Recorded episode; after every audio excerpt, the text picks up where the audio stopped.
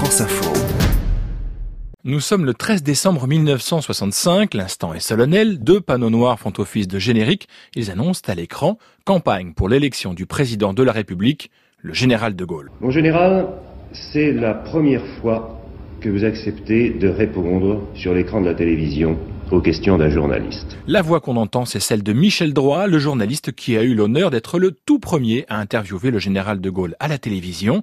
Jean-Marie Cavada, lui-même ancien journaliste, a accepté de revenir pour nous sur ce moment particulier de la campagne de 65.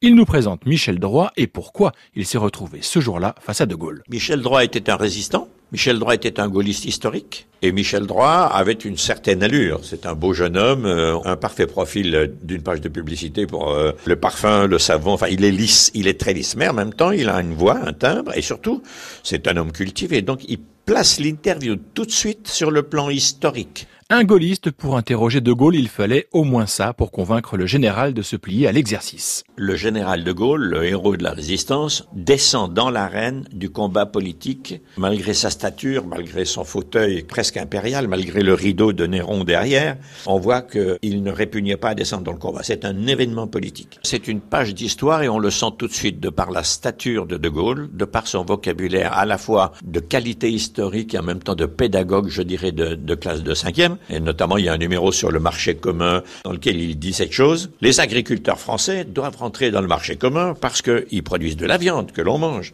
Ils produisent du lait que l'on boit. Et donc, on est là quand même vraiment dans la politique ordinaire que cet homme prend, je dirais, à bras le corps. Le général de Gaulle va donc s'employer à convaincre les Français tout au long de cette heure d'entretien, surjouant parfois à sa posture, comme lorsque Michel Droit lui demande s'il se sent européen. Bien entendu, on peut sauter sur sa chaise comme un cabri en disant l'Europe, l'Europe, l'Europe, mais ça n'aboutit à rien. Et ça ne signifie rien. Une séquence étonnante que nous décrypte Jean-Marie Cavada. De Gaulle était un pince sans rire. C'est-à-dire il était capable de balancer les pires plaisanteries sans que son masque bouge d'une seule ride.